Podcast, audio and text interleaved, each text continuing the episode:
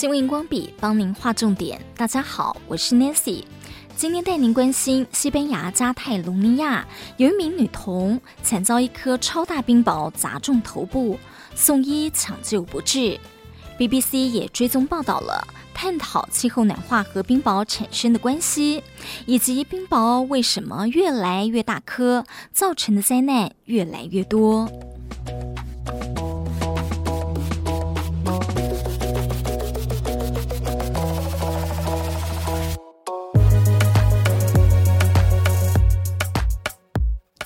CNN 报道，加泰隆尼亚的一个村庄在八月三十号下起直径达十公分、像拳头大的冰雹，创下二十年来最大冰雹纪录，造成至少五十人受伤，主要是骨折和淤青，而其中一名二十个月大的女童送医抢救不治。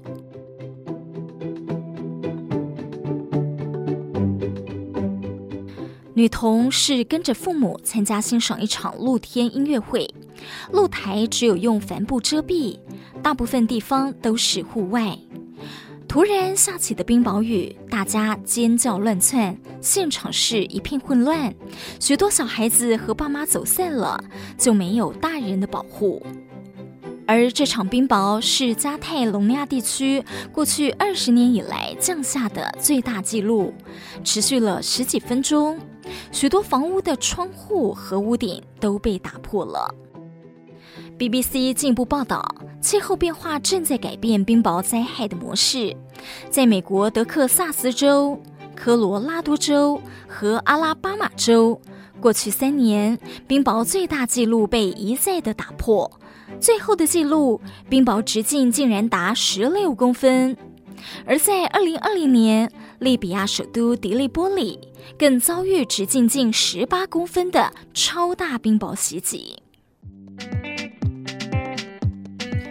为什么气候变暖会导致从天而降的冰雹体积变大呢？我们先来看冰雹是如何形成的。冰雹是空气中的微小水滴，被强大上升气流形成的雷暴带到高空后形成。水滴被上升气流带到高空后，遇冷会凝结成冰雹粒子。冰雹粒子穿过冷湿的大气时，会将空气中的水分吸附在冰滴的外部，最后形成像洋葱层状的冰雹。冰雹的生长速度取决于空气中水分含量的多少。冰雹会不断吸附空气中的水分，而不断地增大，直到上升气流的力量无法支撑悬于高空中的冰雹。根据美国国家海洋和大气管理局的研究，每小时一百零三公里速度的上升气流能够支撑一个高尔夫球大小的冰雹。如果气流上升速度增加百分之二十七，就可以让冰雹增大到棒球大小。虽然有时会发现冰雹的大小并不直接和重量成比例，但总之，空气越潮湿，上升气流越强劲，产生的冰雹就会越大。加拿大政府环境和气候变化部门的物理科学家朱利安·布瑞梅罗专门研究气候变化对冰雹形成的影响。他说，要产生具破坏性的冰雹灾害，需要特定的条件，而这些条件包括了空气中有足够的水分、强大的上升气流和一个触发因素。而这个触发因素最典型的就是天气锋面，这就是为什么严重的冰雹灾难通常局限在某个特定地区，像是美国的大平原和澳大利亚的黄金海岸，因为这些地区的地表空气通常温暖潮湿，而上空的大气却凉爽干燥。这种不稳定的气候结构能够产生强烈的上升气流和形成雷暴，特别是容易产生巨大雷暴、巨大的冰雹。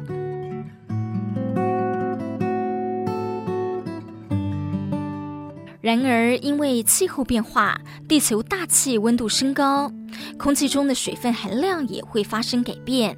温暖的空气可以容纳更多的水蒸气，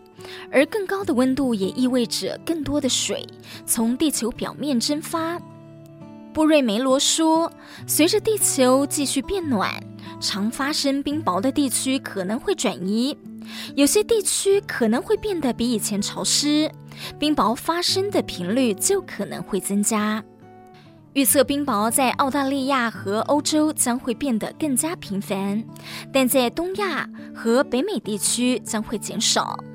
虽然减少，但冰雹的强度会变得更猛烈。原因之一是气候暖化，冰雹解冻融化为水的海拔高度将会提高，所以体积小的冰雹落地之前，在这个高度已经融化成雨。但另一方面，体积较大的冰雹穿过这个温暖融冰层的速度会很快，就不会受到多大影响。布瑞梅洛说，他们在法国研究证实，冰雹的大小分布发生了变化。随着气候变暖，下小冰雹的天数减少，但是大冰雹的天数却增多。而冰雹形成时的空气温度和湿度会影响到它的密度，影响冰雹增大。冰雹越重，就越有可能从上升气流中掉下来，落下的速度也会更快。直径小于二点五公分的冰雹，通常以每秒四到十一米的速度落下；而直径二点五到四点五公分的冰雹，则以每秒十一到十八米的速度落下。一九八六年，孟加拉降下有记录以来的重量最大冰雹，重达一点零二公斤。造成至少九十二人死亡，四百人受伤。超大冰雹灾害，气候变化的另类危机。新闻荧光笔提供您观点思考。